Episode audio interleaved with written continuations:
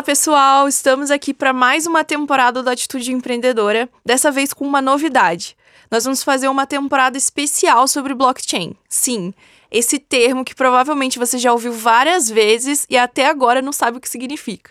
Então a gente veio para solucionar esse problema e de uma vez por todas contar para vocês o que, que é blockchain, o que, que são criptomoedas, NFTs e tudo que vocês possam imaginar aí sobre o assunto. E aqui comigo eu tenho a Silvia Balieiro. Oi, Silvia. Oi, Gabi. Oi, pessoal. Tudo bem? Tudo ótimo, Silvia.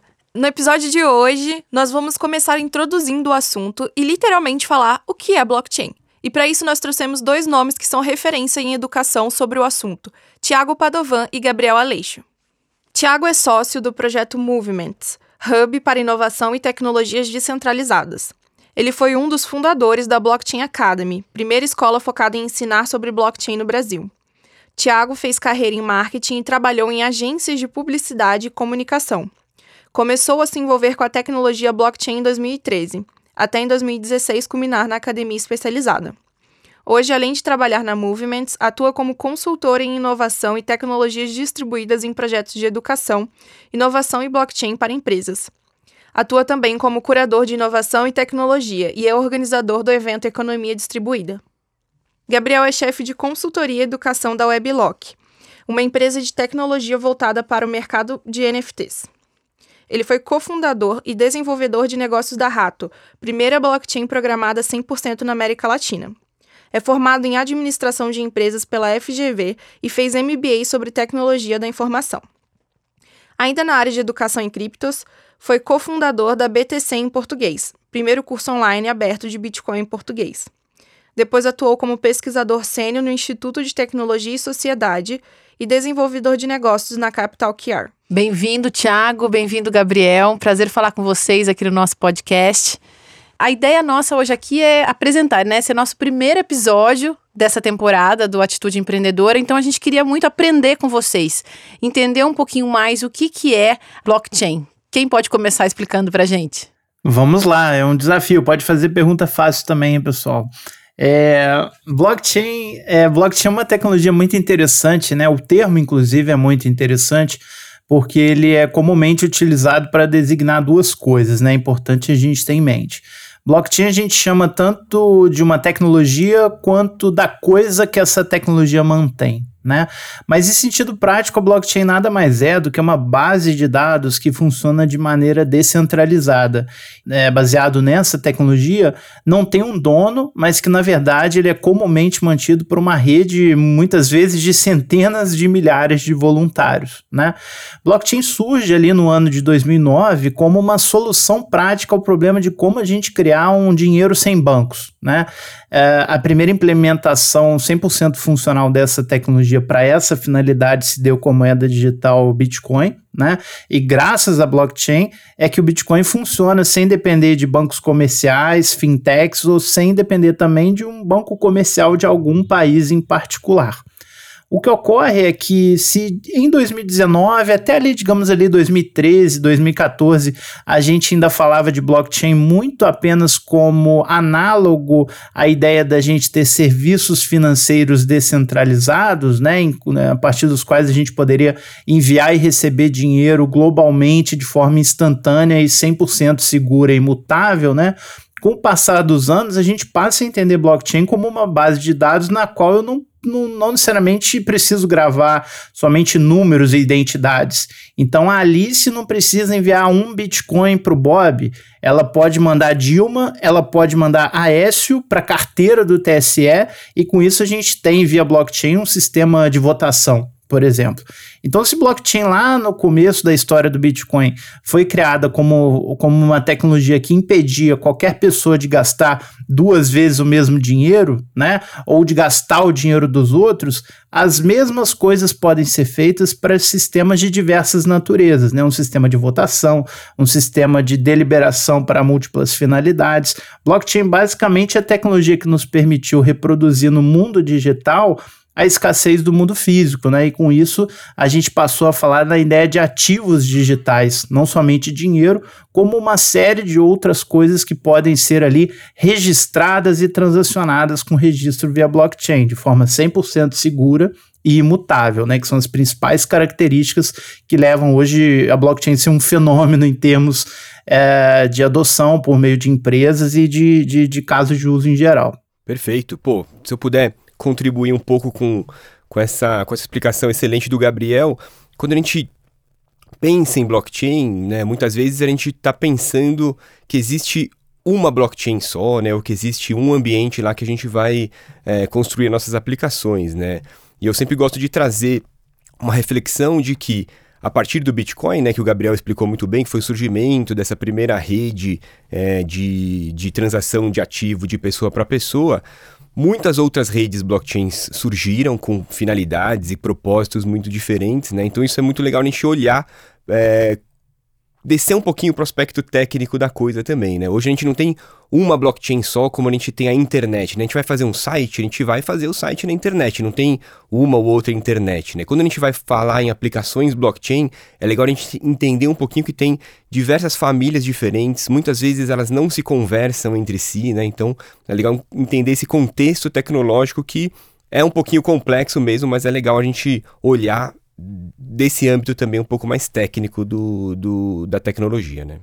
Mas existe uma vertente, não existe, do, do universo blockchain que acredita que um dia blockchain vai ser que nem a internet e vai existir só uma, assim, uma grande blockchain.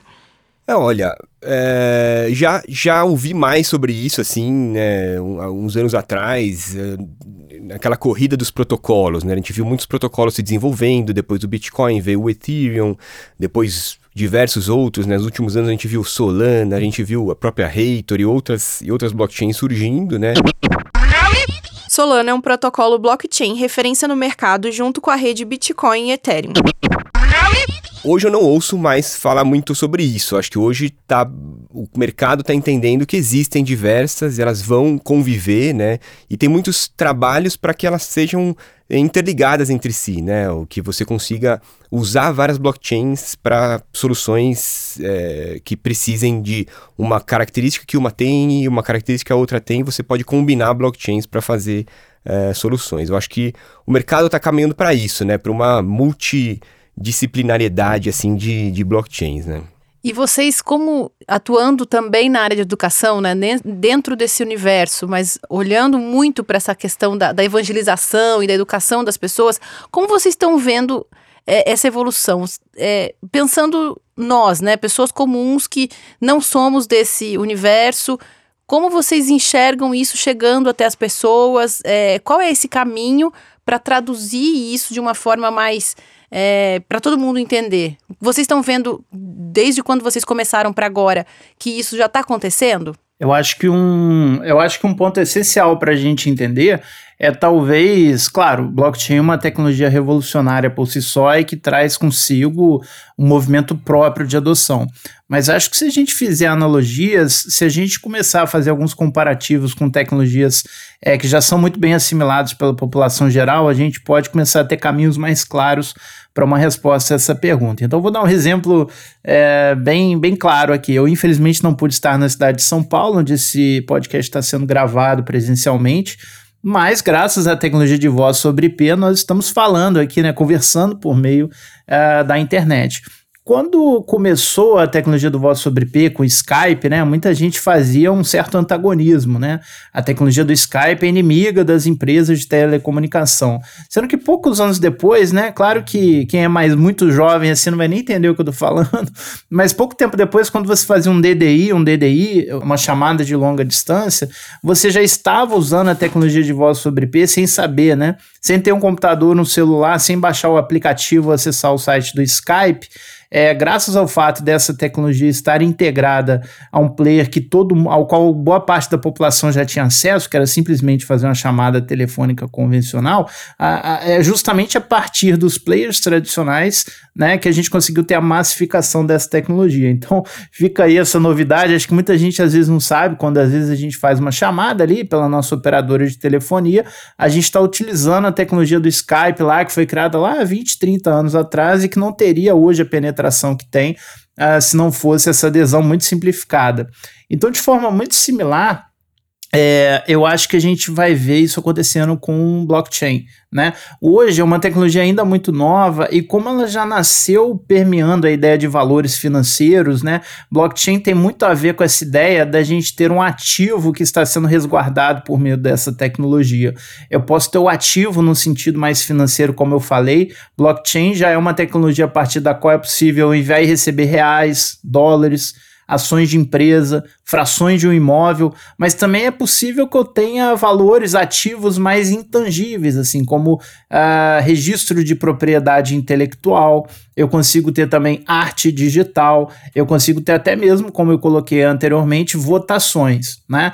Então, graças a essa amplitude de casos de uso possíveis, eu acho que a tecnologia ainda gera muita curiosidade pelo que está por trás dos panos, né? Não, não, mas espera aí, eu vou, vou movimentar meu dinheiro por meio desse negócio que não tem um banco ali por trás, que não tem um governo ali por trás, e se der problema? Então, as pessoas estão muito preocupadas em entender como a tecnologia funciona por trás dos panos, porque são agentes novos, né? São novas empresas. Eu não estou mais lidando com um banco, eu estou lidando com uma exchange de criptomoedas para eu converter meus reais para criptomoedas. Eu não estou mais lidando com um cartório, eu estou lidando com um sistema descentralizado de registros públicos, né?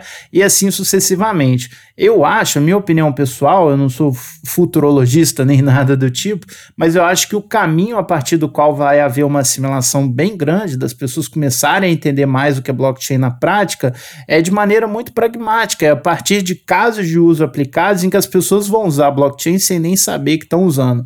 Ah, que o registro de informações, que as transações financeiras ou que a contagem de votos ou assinaturas digitais está muito mais segura é, tem muito menos fraudes, ocorre de maneira mais rápida e é um custo menor, por exemplo. Que é o que blockchain traz, não para tudo, tá? Eu também não acho que blockchain é uma panaceia que vai trazer a paz mundial ou que pode ser aplicado em qualquer indústria, mas sempre que a gente fala, acho que os primeiros casos de uso, os mais sólidos que a gente tem visto, tem sido no mercado financeiro, né? Agora se fala mais recentemente muito do, do uso de NFTs como uma espécie de cartório digital para que haja o registro e a troca de ativos de diversas naturezas e assim sucessivamente. Então, eu acho que a assimilação vai se dar por meio de uma convergência né, entre empresas de tecnologia, esses novos incumbentes que estão levando é, a blockchain a novos patamares, com empresas tradicionais nas quais as pessoas já confiam, digamos assim. Eu acho que o futuro de blockchain, principalmente para a tecnologia chegar a um número maior de pessoas, né, está justamente na combinação entre a segurança ali que algumas pessoas ainda veem no mundo tradicional, com a inovação do mundo descentralizado que é né, propiciado por meio da tecnologia blockchain. E conta um pouquinho da história de vocês. Como vocês foram parar nesse mundo? Você pode começar, Thiago? Me explica pra gente como que você caiu nesse Posso. nessa rede. Vou dar um passo para trás, né? Antes de, eu, antes de eu ter contato primeiro com Bitcoin, né? Lá para 2013 para 2014, eu me interessava muito, né? comecei a estudar muito inovação desde 2010, né? Então eu fui estudar muito processos de cocriação, processos de inovação para empresas, né? E caí numa, numa galera que eles estudavam muito processos de rede em empresas. Então é como, como que você poderia aplicar um processo para deixar uma empresa mais descentralizada, mais distribuída, né? Isso lá nos anos de 2010, 2011, né? Isso sempre me chamou muita atenção, né? Isso sempre me atraiu pelo fato de entender que a concentração de poder ou a concentração de dinheiro sempre levava à ineficiência, assim, a um, a um processo mais, mais, é, mais passível a fraudes, mais passível à corrupção, mais passível a, a, a é isso, fraudes e corrupções no, no geral, né?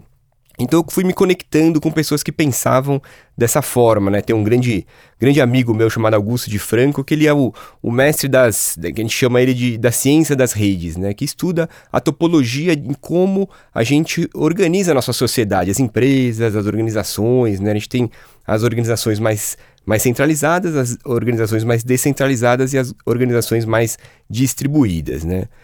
Lá para 2013, para 2014, eu conheci também um, um, outro grande amigo até hoje desse mercado, o Safiri Félix, super conhecido aí do, do, do mundo do blockchain também. E ele também é um dos primeiros a lidar com essa tecnologia aqui no Brasil. A gente conversando sobre essas, esses conceitos, ele falou, pô, dá uma olhada em Bitcoin, dá uma olhada nesse assunto, esse assunto é interessante e tal. E eu acho que como quase todo mundo, dá uma olhada nisso no primeiro momento e fala, pô, isso é legal, mas pô, acho que não é para mim, não sei o que e tal, né? Em 2015 esse assunto volta muito forte, assim. Eu estava trabalhando numa agência de inovação e criatividade aqui em Genópolis chamada Spring Point.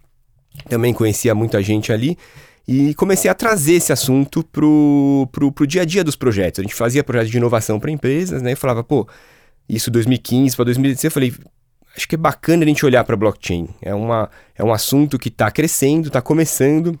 E se a gente está falando de inovação, acho que a gente tem que começar a levar isso para as empresas, levar isso para os processos que a gente está criando, né? E ali eu comecei a promover eventos de blockchain, assim. Foi, foi eventos super emergentes, assim. Foram eventos que a gente começou a fazer é, de uma forma super despretensiosa, assim. Eu lembro que o primeiro evento que eu fiz, eu coloquei no Facebook, assim... Pessoal, preciso de alguém que fale de blockchain para quem não entende nada. Existe alguém aqui no Brasil? Quem tá fazendo isso, né? Que é mais, uma, uma, mais ou menos o que a gente gostaria de Sim. ter começado. Só que isso lá em 2013, quando ninguém falava é. mesmo sobre isso. Exatamente, exatamente. E, e um monte de amigo começou a comentar no post e me conectaram com o Edilson Osório, da Original Mai hoje, que é um dos grandes também desenvolvedores né, do, do, do, ecossistema. E ele falou, e, e, eu me conectei com ele e falei, pô, Diz, você pode vir aqui dar uma palhinha pra gente sobre o que, que é o assunto, né? Ele falou, pô, lógico, eu vou tal. E ele foi, e o evento lotou de gente, assim. Era um espaço que nem era tão grande assim, mas tinha acho que 80 pessoas, né? E aí começou, naquele momento a Foxbit estava nascendo, o mercado Bitcoin já existia, é, aí começou aí o pessoal da Microsoft que estava falando disso, Gustavo Paro na época, começou aí o pessoal da IBM que estava falando disso também. E o evento começou a ganhar corpo, assim, né? E naquele momento conheci os meus sócios da época, né? A Rosine Cadamani e o Marcelo Eizelli também. E ali a gente começou a conversar e falou, pô, acho que é o momento de estabelecer alguma iniciativa de educação mais formal. Acho que está precisando de mais massa crítica para o assunto, assim, né? E casou nós três, né? Eu, Marcelo e a Rosine estávamos em momentos bem parecidos de querer empreender alguma coisa, né? Eu lembro que a gente fez um evento na terça, na sexta a gente estava sentado nós três falando, pô, vai chamar Blockchain Academy, não sei o que, vamos fazer uma coisa assim, e aí ficamos aí de 16 até 2020 dedicados praticamente 100% à Blockchain Academy. Resumidamente a minha história dentro desse, desse mercado aí. Do, do meu lado, assim, vem, acho que ajuda até a explicar um pouco do meu envolvimento precoce com educação aqui dentro do ecossistema brasileiro e um pouquinho até global de cripto e blockchain. O fato de eu ter conhecido uh, blockchain, eh, Bitcoin mais especificamente, né, é, na universidade, né? Eu estudei na Fundação Getúlio Vargas, já havia sido aluno de economia antes de começar a estudar administração, e aí durante uma eletiva no ano de 2012 é, sobre inovação ministrada pelo professor Ronaldo Lemos. Eu conheci o, o termo Bitcoin, fiquei fascinado por aquilo, né? Até então havia tido modelos muito básicos ali em termos de padrão monetário, então padrão ouro, economia monetarista com bancos centrais, e quando eu me deparei com Bitcoin, essa provocação, tanto do ponto de vista econômico quanto tecnológico, me soou fascinante, né? É, long story short, né? Então, resumão, assim, um ano depois o Ronaldo saiu da FGV, fundou o Instituto de Tecnologia e Sociedade do Rio de Janeiro, até hoje um dos principais think tanks globais no tema de tecnologias emergentes e o impacto, né, dessas novas tecnologias.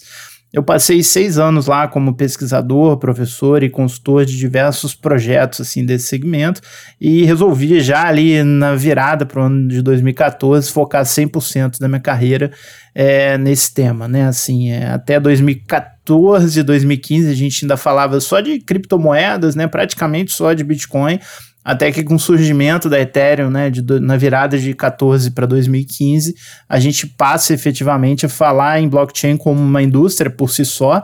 Na época, um bando de maluco, né? Hoje, pessoas olham, principalmente quando o preço das criptomoedas está subindo, a gente vira visionário, super inteligente, mas acho que a despeito de quaisquer ganhos ou perdas financeiras aí, frutos da volatilidade das criptomoedas, né, do valor das criptomoedas, é, pessoas desse segmento, como eu, como Ronaldo, como Thiago, como todas as pessoas incríveis que ele citou aí, a gente está aqui muito mais pelo potencial de, de, de, transformação institucional e da própria ideia de confiança, né, que é vem sendo colocada em xeque, né? Agora a gente não precisa mais confiar apenas em instituições no sentido tradicional, mas a gente pode contar com essa máquina de confiança que é a blockchain, né? Que consegue prover isso de maneira difusa, então, uma forma mais participativa e mais descentralizada, pelo menos quando a gente fala dos grandes protocolos, né? Como Bitcoin, como Ethereum e alguns outros. E agora eu queria puxar um pouquinho para a história Lá no passado, quando Satoshi Nakamoto foi lá, publicou o artigo dele num fórum, falando, galera, criei um negócio aqui, as pessoas olharam e acharam interessante. Eu fico muito, assim, interessada em saber como que foi esse começo, tá? Ele publicou o, o artigo lá no fórum, as pessoas, como que foi, assim? As pessoas viram, começaram a colocar em prática, começaram a participar, né, das provas de consenso, do Proof of Work. É, eu queria entender mais esse conceito, assim, esse começo histórico mesmo, assim, como que foi? O, esse começo é uma coisa interessante. Eu falo, infelizmente, não como alguém que estava lá, eu adoraria ter estado, mas o, o meu começo assim de estudo com Bitcoin se refletiu em dois, três meses é, de estudo literalmente ininterrupto no que se refere às minhas horas vagas. Né? Então eu já li muito sobre isso nos fóruns, né? E é interessante, né? Eu brinco que tem dois fatores muito inusitados quando a gente fala do lançamento do Bitcoin. Por quê? Quando o Satoshi Nakamoto publica o seu artigo, né, ele faz isso indo em listas de e-mail, né, que eram tipo comunidades digitais. Ele faz isso indo a alguns fóruns de internet voltados à tecnologia, criptografia aplicada. É, e assim, traduzindo aqui de uma forma simplificada, o que, que o que, que aquilo ali fala, como que aquilo ali soava para quem estava lendo na época? Cara, um nome do qual ninguém nunca havia ouvido falar, Satoshi Nakamoto, é um pseudônimo, né? Até hoje a gente não sabe se é um homem, se é uma mulher, se é um grupo de pessoas, o que quer que seja, né? Mas o fato é de que aquele pseudônimo era desconhecido na internet. Quando o Satoshi publica, a maior parte das pessoas interpreta aquilo como a, a maioria interpretaria hoje, tá? Sendo muito sincero. Pô, tem um desconhecido, um anônimo aqui, um pseudônimo que a gente nunca viu na internet, falando que resolveu um problema da ciência da computação que já perdura há 25 anos, né? Como que eu faço que, com que pessoas que não se conhecem, não necessariamente confiam umas nas outras, possam su substituir instituições e entidades para ah, constituir confiança entre si, né? E o que o Satoshi propunha ali era uma tecnologia que resolve, né? E efetivamente resolveu, né? Olhando em retrospecto é muito mais fácil falar, porque desde em 2008 a ideia é publicada como um paper teórico, em 2009 ela é lançada na prática na forma de software que o próprio Satoshi Nakamoto é, escreveu, talvez com a ajuda de mais uma ou duas outras figuras, mas então eu destaco esses dois pontos principais. Quando o Satoshi lançou, e eu não, assim, a gente às vezes, nossa, que ironia, né? Muita gente debochou dele e tal, mas eu não sei se a gente aqui não debocharia, porque é foi um negócio muito impactante realmente, né? Foi, foi um achado muito interessante a combinação dos fatores que ele fez. Então, os dois pontos a se destacar são esses. Em primeiro lugar, muita gente fera, muita gente anônima, muita gente aleatória, todo tipo de gente, a maior parte desdenhou um pouco da solução, né, logo que ela foi lançada ali no primeiro mês. Só que outro fato muito inusitado, né, é de que literalmente é o que a gente tem notícia historicamente, né, público, lendo os fóruns, as trocas de e-mail que estão acessíveis a qualquer um hoje, né, é uma das primeiras pessoas, talvez a primeira que abraçou o Bitcoin como uma solução que parecia fazer sentido e meio que deu um carimbo ali de segurança para que outros pudessem vir depois foi o Ralph Finney, né, e o Ralph Finney, diferente de algumas figuras aí do mundo da criptografia, assim, não era um pseudônimo, né? Era uma pessoa de carne e osso, né? Um, um criptógrafo muito famoso no segmento, nessa, nessa ala da segurança da informação, que já havia se debruçado aí há 10 anos antes a questão do dinheiro digital, já havia feito ele mesmo uma tentativa de implementar um sistema de dinheiro digital que falhou em alguns pontos na prática, e ele, quando vê que alguém está se debruçando sobre o mesmo problema que ele, com uma certa inovação e que, cara, parecia poder funcionar, ele ficou fascinado, né? Foi ao que a gente se, ao que se sabe também publicamente,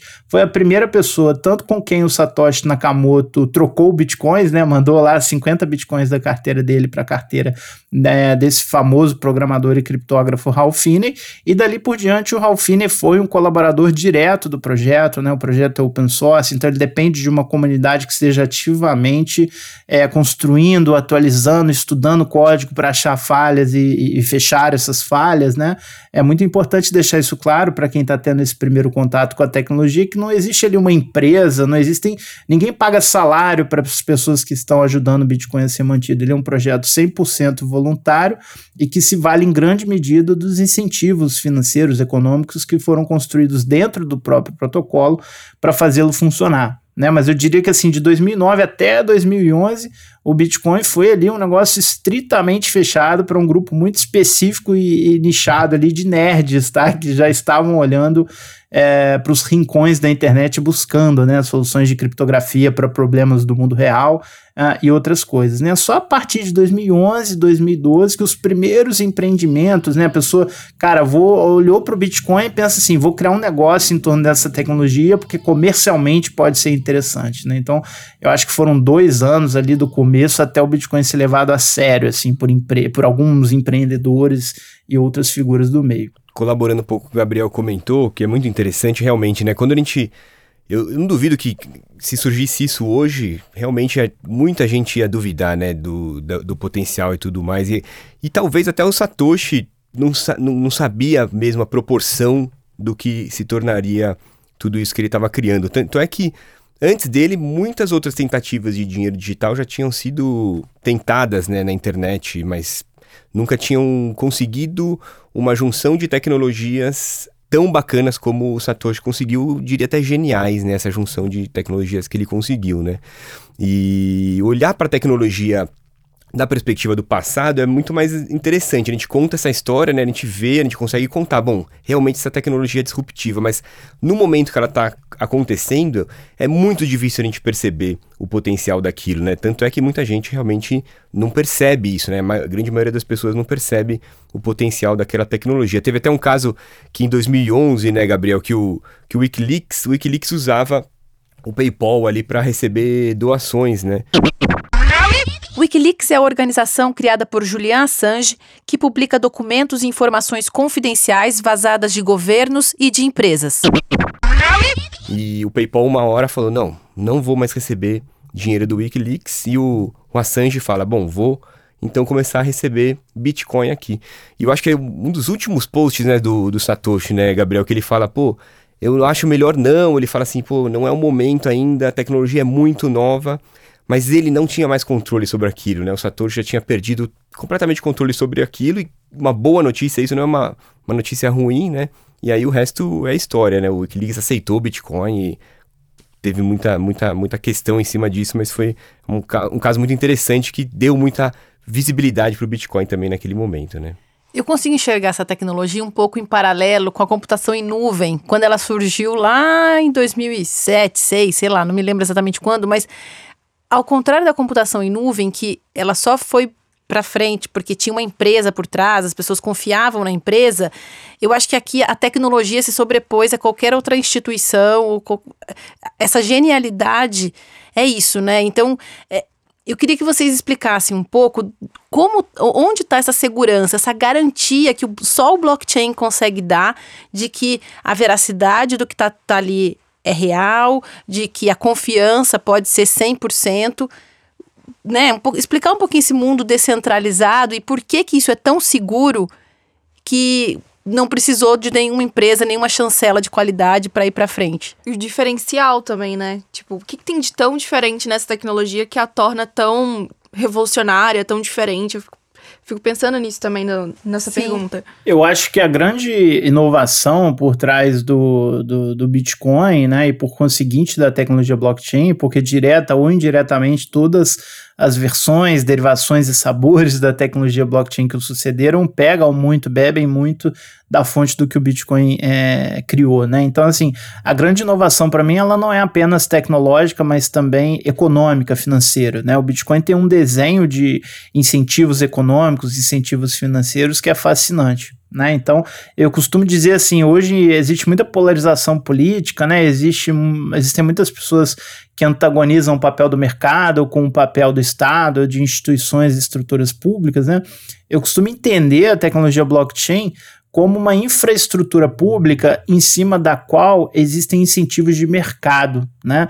Na economia existe uma coisa que a gente chama de tragédia dos comuns, né? Que pode se traduzir numa coisa que às vezes a gente até ouve por aí, né? Que assim, uh, o que é de todo mundo não é de ninguém, né? Então você vai ver assim, putz, quem vai cuidar dessa praça se essa praça é de todo mundo, né? Qual é o incentivo de eu ir ali é, recolher o lixo se amanhã tem um monte de pessoa que está incentivada ali a jogar lixo naquela praça porque não vai haver uma punição, né? É, a, blockchain, ironicamente, oferece uma solução prática ao que em outras tecnologias resultaria numa tragédia dos comuns, uh, desincentivando financeiramente as tentativas de fraude. Né? As redes blockchain são usualmente baseadas no intenso poder computacional, validando a todo momento uh, transações verdadeiras e rejeitando transações que sejam fraudulentas. Então, assim, uh, eu não quero dizer aqui que é impossível fraudar um registro ou uma transação feita por meio da tecnologia blockchain. O que é interessante observar é que, assim, grosso modo, qualquer pessoa pode ir lá e tentar cometer uma fraude. Se você tentar cometer uma fraude é, com pouco poder de processamento ao seu favor, eu brinco assim que você não vai nem fazer cosquinha na rede, né? Hoje, assim, se a gente soma todo o poder computacional e a grande descentralização uh, das redes blockchain globais, né? É, é, é como dizer assim, para você começar a tentar executar uma fraude, né? Uh, numa rede blockchain, você teria que ter uh, milhões de máquinas ligadas à rede, você teria que uh, fraudar centenas de milhares de pessoas que estão a todo momento verificando as novas transações que são confirmadas pela rede, né, que são os nós dessa rede. E aí sim o detalhe que é mais interessante: você não é financeiramente incentivado a agir contra essa rede. Vamos supor que eu tenha um milhão de dólares em máquinas e energia para me vincular a uma rede blockchain. Eu ganho mais dinheiro tentando fraudar uma transação ou ajudando a rede a confirmar transações que são verdadeiras ao longo do tempo. Eu ganho mais ajudando a rede. Né? Então, na economia, o que a gente chama de um agente egoísta, pensa assim na pessoa mais filha da mãe que você conhece, que ela só pensa nela mesma, que ela só age em interesse próprio ela, é, é, ele maximizaria seu lucro, sua utilidade, ajudando a rede a blockchain em questão. Então, uma combinação de tecnologia, descentralização e incentivos financeiros é o que mantém essas tecnologias é, funcionando com muita segurança. Né? Eu falo no caso de tecnologias como Bitcoin, Ethereum e algumas outras, estão funcionando literalmente 24 horas por dia, 7 dias por semana, sem qualquer caso de falha sistêmica grave desde seu lançamento né? Então, assim, ah, quer dizer que essas redes são perfeitas? Não, elas têm problemas. Às vezes são lentas comparadas em redes mais recentes, às vezes são caras, né? Às vezes, é, quando muita gente quer usar, você tem que pagar mais para passar na frente dos outros e coisas assim. Mas a segurança que, e, e, a distribuição da informação, né, que torna ainda mais incensurável. Então, você apagar, você tentar indisponibilizar uma informação que está numa blockchain, significa dizer praticamente que você tem que desligar a internet. Você tem que apagar uma informação que existe em centenas de milhares de máquinas de forma extremamente redundante, né? E esse é um outro fator que contribui muito para a segurança do sistema.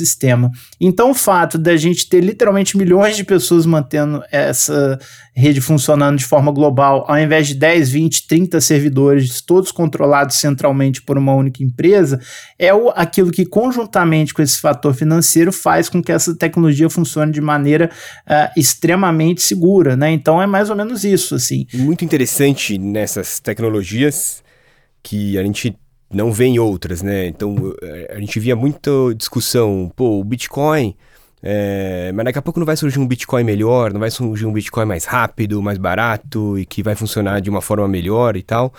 E, e a diferença tá no própria cadeia de blocos, né? Quando a gente está falando de blockchain, a gente está falando de uma cadeia de blocos. O blockchain está funcionando, como o Gabriel falou, praticamente ininterruptamente desde 2009 até hoje. Então ele tem uma cadeia de bloco muito longa, né?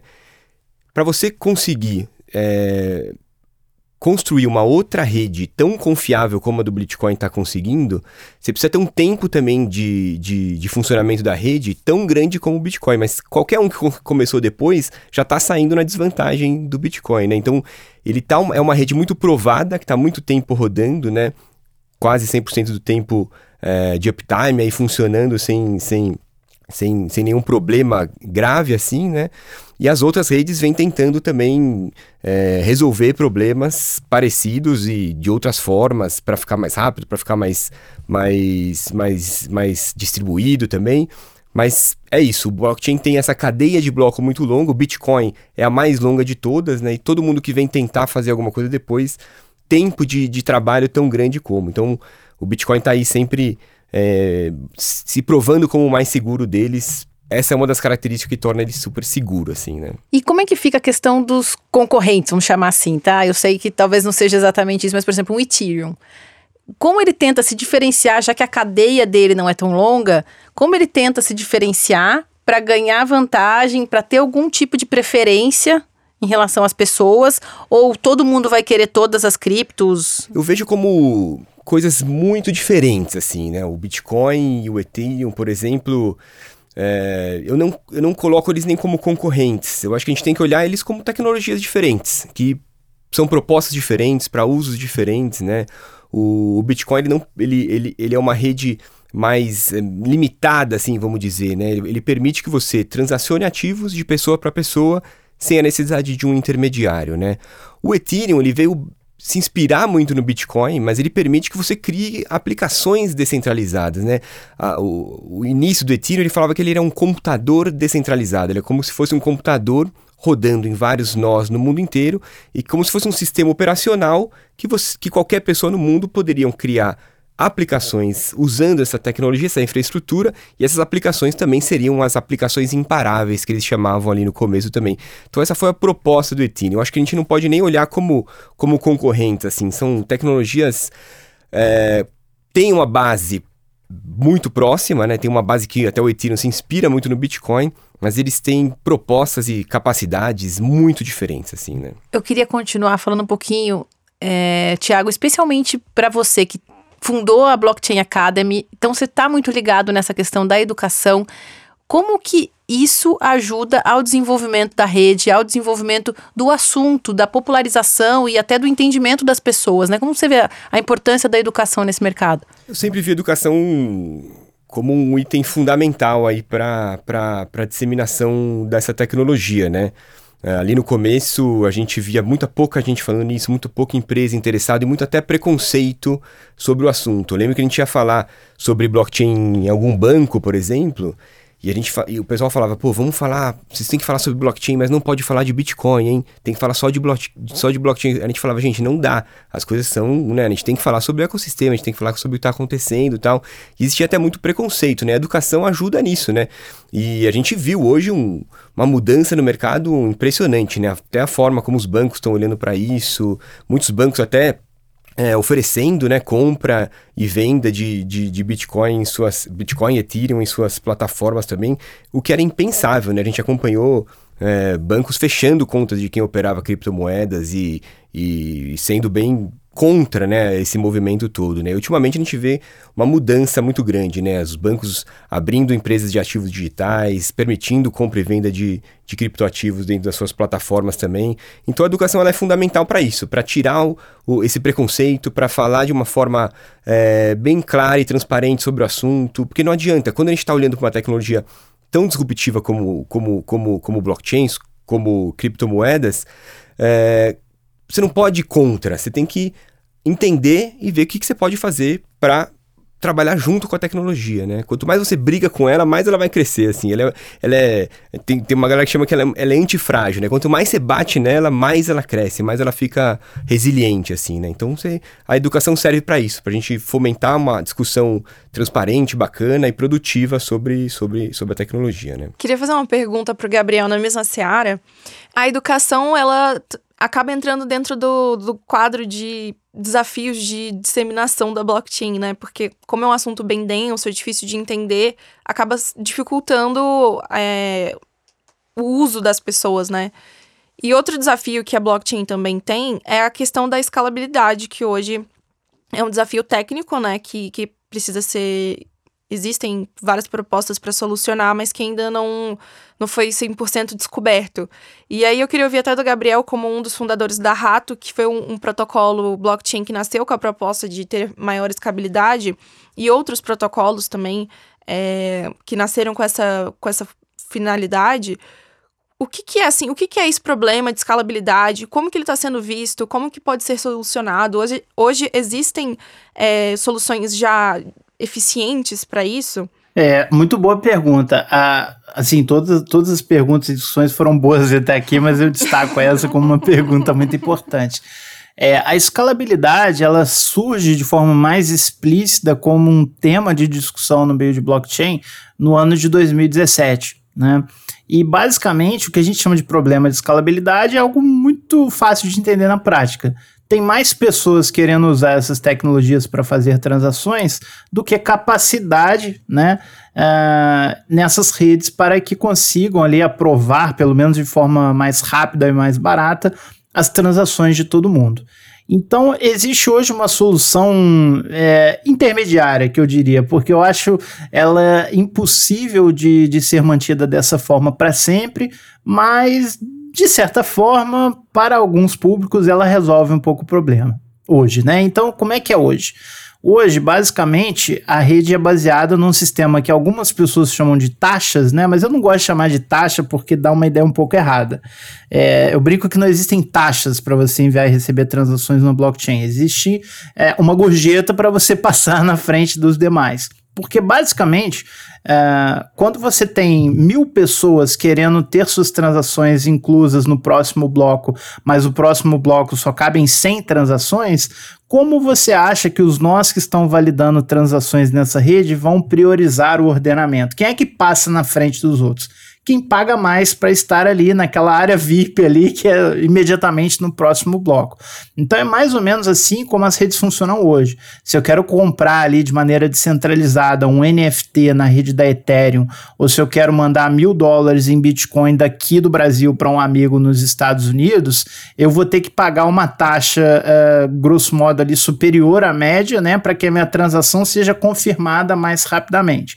Então, se nesse momento a média é de 5 dólares para fazer uma transação de Bitcoin e 20 dólares para fazer uma, uma, uma transação na rede da Ethereum, eu vou ter que pagar na média aquele valor ou mais para que a minha transação já entre nos próximos blocos e seja confirmada. O que, que significa a, a transação ser confirmada? Ela é validada pela rede daquele ponto em diante, ela se torna irreversível. Então, é quase como se a transação fosse efetivamente compensada e você pudesse considerar que aquele aquele dinheiro que apareceu recém-enviado na sua wallet, no seu aplicativo de carteira, né? É, ele é seu para sempre e ninguém consegue mudar aquilo, ele só vai mover dali se você, é, se for assim o seu desejo, mandar aquilo dali para alguém. Né? Então, o grande problema né, é, é, é que é, a demanda vem em muita, em grande medida, principalmente ao longo dos últimos 3, 4 anos, superando a capacidade de oferta que essas redes têm. Né? Então, é literalmente isso: você tem 10 vezes mais pessoas querendo utilizar essas redes do que capacidade para você fazer transações. O resultado prático disso é que redes blockchain têm se tornado ou muito caras né, para quem as quer usar, ou muito lentas, né? Porque se você não quer ou não pode pagar muito por um caso de uso, é como eu falei, não é que você é obrigado a pagar uma taxa de 20 dólares. Você pode pagar uma de 5, você pode pagar uma taxa de 1 dólar. Hipoteticamente, você pode nem pagar taxa, né? Só que sempre vai ter alguém pagando algum valorzinho de taxa e vai passar na sua frente. Então, se, a, taxa padrão tá 20 você manda 5, né? Você vai às vezes esperar um dia, às vezes uma semana, tem casos de transações demorando duas semanas para serem efetivamente confirmadas. Isso gera, claro, um problema tanto de usabilidade para quem está começando a entender melhor essas redes, quanto até para quem já está nelas há muito tempo, já trabalha com elas há muito tempo, né? E isso até mesmo inviabiliza alguns casos, né? Como micropagamentos, como uh, você colocar itens de jogos e moedas nativas de games para rodar em cima de uma blockchain e assim sucessivamente. Foi olhando para esse problema que, principalmente de 2019 em diante, surgiram uma gama de novas redes focadas na questão da escalabilidade. Né? Destaco aqui algumas que já foram testadas. Então, a gente tem desde as novas redes que foram criadas para ocupar um vácuo deixado é, em alguns mercados por redes como o Bitcoin e o Ethereum, como por exemplo a Solana. A grande questão é que é, a gente está muito acostumado com a palavra dilema, né? Que assim é quando a gente não pode ter tudo de duas coisas ao mesmo tempo. Quando a gente fala em blockchain, geralmente é apresentada a ideia de trilema, né? Ou seja, eu sempre vou ter que priorizar duas das características a seguir em detrimento de uma, sendo essas características a rapidez a segurança e a descentralização. Geralmente, quando se fala né, de uma rede blockchain, você não, geralmente não vai querer sacrificar a segurança. Né? Segurança é o pilar de qualquer é, tecnologia do tipo quando a gente fala de ativos digitais. Então, geralmente, as diferentes blockchains elas vão variar um pouquinho quanto à questão de rapidez e de descentralização. Né? Você tem redes que são caras é, e às vezes lentas, mas que são radicalmente descentralizadas e seguras, né? Como o caso do Bitcoin, da Ethereum e outras. Então, o que está havendo são duas coisas. Primeiro, existem algumas redes que mudam um pouco a combinação desses fatores. Então, pô, eu vou ser um pouquinho menos descentralizado, mas vou te oferecer a capacidade de fazer 50 mil transações por segundo, né? Que é, claro que isso aqui é alvo, assim, cada pessoa pode ter sua leitura da, da situação, mas a rede da Solana é um pouco assim. Né? Não é qualquer pessoa no computador da sua casa que vai rodar um nó como da rede Bitcoin ou da rede Ethereum. Você precisa ali ter uma máquina especializada de servidor mesmo para você se integrar à rede da Solana. Isso sacrifica um pouco a descentralização, mas entrega muito mais rapidez. Esse é um caso, por exemplo, de uma rede que, além das inovações técnicas que, que a Solana trouxe, que são muito interessantes, fez um diferente, fez uma diferente escolha, né? Então, ah, quer dizer que, so, que a Ethereum então é melhor que a Solana, que o Bitcoin é melhor que a Raptor, é, que a Avalanche é melhor que o Solana, assim, na minha opinião, opinião muito sincera, não existe isso, tá? São diferentes redes que vão caber a diferentes aplicações de acordo com que cada uma delas vai é, priorizar. Né? Tem aplicações que precisam da, radi da, radical descentralização, como o próprio Bitcoin, né? que é um dinheiro sem bancos. Né? O dinheiro é uma coisa universal, então você precisa de uma rede a qual qualquer pessoa pode se conectar para fazer parte como validador ou como auditor. Né? É, algumas aplicações baseadas em Ethereum, né, de finanças descentralizadas, é, são a mesma coisa. Por outro lado, se eu falo assim, pô, vou criar uma aplicação para enviar e receber dólares via blockchain, talvez eu esteja falando de uma aplicação que pode rodar numa rede um pouco mais centralizada, mas me dar taxas muito mais baratas, porque essa rede acaba, né, nessa centralização, sendo capaz uh, de executar um volume muito maior de transações por segundo. Então, é mais ou menos sobre isso que se trata quando a gente fala de escalabilidade. Ainda é um problema em aberto, tá? Porque, uh, em boa medida, as redes mais utilizadas no mundo hoje ainda são o Bitcoin e a Ethereum. E além dessas soluções, digamos assim, por redes concorrentes, a gente fala só para fechar o meu raciocínio aqui, a gente também trabalha com o conceito de como fazer com que o Bitcoin que já existe, o Ethereum que já existe, né, é, como fazer com que essas redes consigam processar um volume maior de transações por segundo, né? É aí que algumas pessoas falam muito também de Layer 2, que é como se fosse uma segunda camada, como se fosse um plugin, né? A gente não, às vezes não usa o nosso navegador para ver site, aí às vezes a gente instala um plugin que dá para fazer outras coisas, que eu posso fazer ali transações financeiras, que eu posso ler e-books ou qualquer coisa parecida. Então, tentando simplificar bastante, o Layer 2 é como se fosse um plugin que eu conecto a uma rede blockchain para que, sob determinadas circunstâncias, em alguns casos, elas consigam fazer sim mais transações por segundo do que sem aquele plugin. Né? Então a gente tem a Lightning Network no caso do Bitcoin, a gente tem, por exemplo, a Polygon no caso da rede Ethereum e algumas outras, né? Isso é uma forma como a gente fala não de escalabilidade na primeira camada, mas em segundas camadas que tornem possíveis esse avanço. Por que, que o, o Satoshi Nakamoto ele não, não fez parte, não, não tirou a glória dele, né, em cima dessa tecnologia que ficou tão famosa que ele mesmo criou? Acho que foi a coisa mais genial que aconteceu pro, pro Bitcoin foi ele ter é, desaparecido, né? É, quando a gente está falando de descentralização, isso que o Gabriel falou bastante, nenhuma outra rede vai conseguir atingir, talvez, o grau de descentralização que o Bitcoin conseguiu. E um dos fatores é não ter nenhum fundador conhecido, né? A Ethereum tem, a Solana tem, a Hathor tem, todas têm. Né? O Bitcoin é a única que não tem. Isso é um fator que eleva o grau de descentralização da rede em um grau inimaginável, assim, né? A gente nunca poderia ter imaginado na história da computação isso é, ter acontecido que o Bitcoin conseguiu. Então também foi programado, acho que ele entendeu que a saída dele do, do, do, do trabalho ia, ia trazer mais descentralização.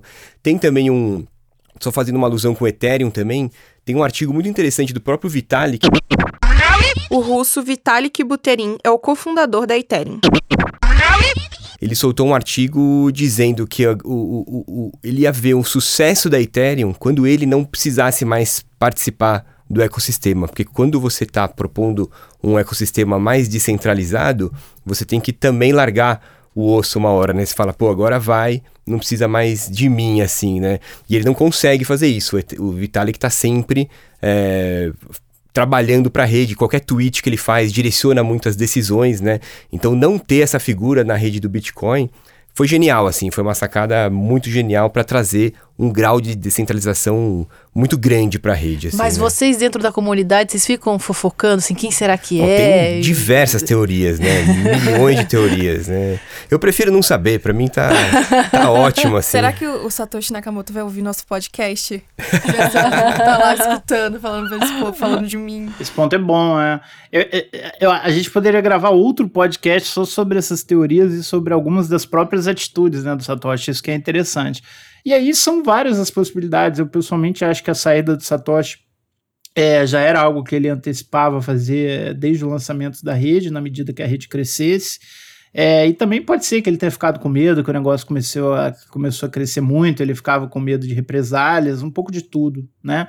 Eu, mas eu acho que o que fica de mais importante é que é uma tecnologia sem líderes, né? E que qualquer pessoa que tente ali encabeçar uma figura de liderança em um protocolo que nasceu para ser público, ela vai falhar em algum ponto. O que, obviamente, não quer dizer que, né, tenham pessoas que se destaquem ali é, contribuindo para o protocolo, né? E também empresas, etc né? Mas toda vez a gente viu isso diversas vezes, quem acompanha mais tempo aqui, como eu, como o Thiago, e talvez como alguns que nos acompanham aqui no podcast hoje, é, observaram já, assim, é isso, todo mundo que tenta cooptar ali, tomar para si o negócio, acaba falhando e, e, muitas vezes até desaparece, assim, do ecossistema, né? Vira persona não grata. Fascinante esse mundo, é muito impressionante essa, essa auto-organização que todo esse sistema consegue. E eu agradeço muitíssimo a vocês por nos terem ensinado tanto hoje. Eu, particularmente, aprendi bastante. Muito obrigado, Tiago. Muito obrigado, Gabriel. Foi um prazer falar com vocês. Prazer, obrigado pelo convite. Muito obrigado. Gabi, belo episódio de estreia, né? Pra gente se inteirar um pouquinho sobre esse assunto que para você já não é tão novo, mas para mim ainda é uma descoberta. Cada entrevista, cada conversa que a gente fala do assunto no ateliê, eu fico mais surpreendida com o quanto é possível mergulhar dentro desse mundo blockchain, Bitcoin e, e, e etc, etc, etc, né? Sim. É, até para os ouvintes que não sabem, eu tô mergulhada nesse assunto desde março, então já são quase. já são quatro meses. Cara, eu escutando esse primeiro episódio é engraçado, porque mesmo estando mergulhada há quatro meses, eu não paro de conhecer coisas novas e aprender coisas novas. É um assunto infinito. E, e é muito importante, né? Porque a gente tá falando aqui literalmente de uma revolução, de algo que vai mudar a forma como as pessoas transacionam valor, não só financeiro, né, mas de todos os tipos. Então, assim, esse episódio foi só para reafirmar o que eu já vinha é, assistindo há quatro meses, que é o mundo vai mudar. E é impressionante como os dois se complementam bem, né? Tanto o, o conhecimento do Tiago com o conhecimento do Gabriel é, é, muito complementar, né? E, e a, trazer a visão dos dois eu achei muito muito útil, assim, no, do ponto de vista de educação mesmo, de formação, para a gente conseguir entender do que, que a gente está falando. E esse foi só o comecinho, né, Silvia? O, isso que é o mais bacana. Então a gente introduziu o assunto e como a, muitos assuntos vão surgir a partir daqui, teremos ainda alguns episódios nessa temporada do Atitude Empreendedora para poder falar sobre esse assunto e explicar cada vez mais esse universo. Não só isso, né? Mas é, nós estamos escrevendo um estudo sobre. Vai ser um estudo aprofundado, em que a gente vai ainda mais explicar esse universo blockchain Então, fiquem ligados nas nossas redes sociais para saber quando o lançamento dos próximos episódios e o lançamento do nosso estudo também. Sim, e, inclusive, acho que vale a gente falar como a gente está aqui no, no podcast Atitude Empreendedora, que tudo que a gente vai ver a partir de agora é empreendedorismo na veia, né? Sim, esse pode parecer que não, que é só, é só como o Thiago falou, tecniquez, mas não é, cara. Tem muito empreendedorismo, muita inovação nesse ramo. Pessoas que fizeram coisas incríveis que acho que vocês vão gostar. Belo episódio de estreia, né, Gabi? Para mim, pelo menos, que ainda sou uma iniciante nesse tema, foi maravilhoso para poder aprender mais, poder mergulhar mais no assunto e ficar um pouco mais familiarizada por esse universo blockchain e, e bitcoins, etc. É isso aí. Um prazer começar mais essa temporada do Atitude Empreendedora por aqui e vamos conferir os próximos episódios. Fiquem conosco.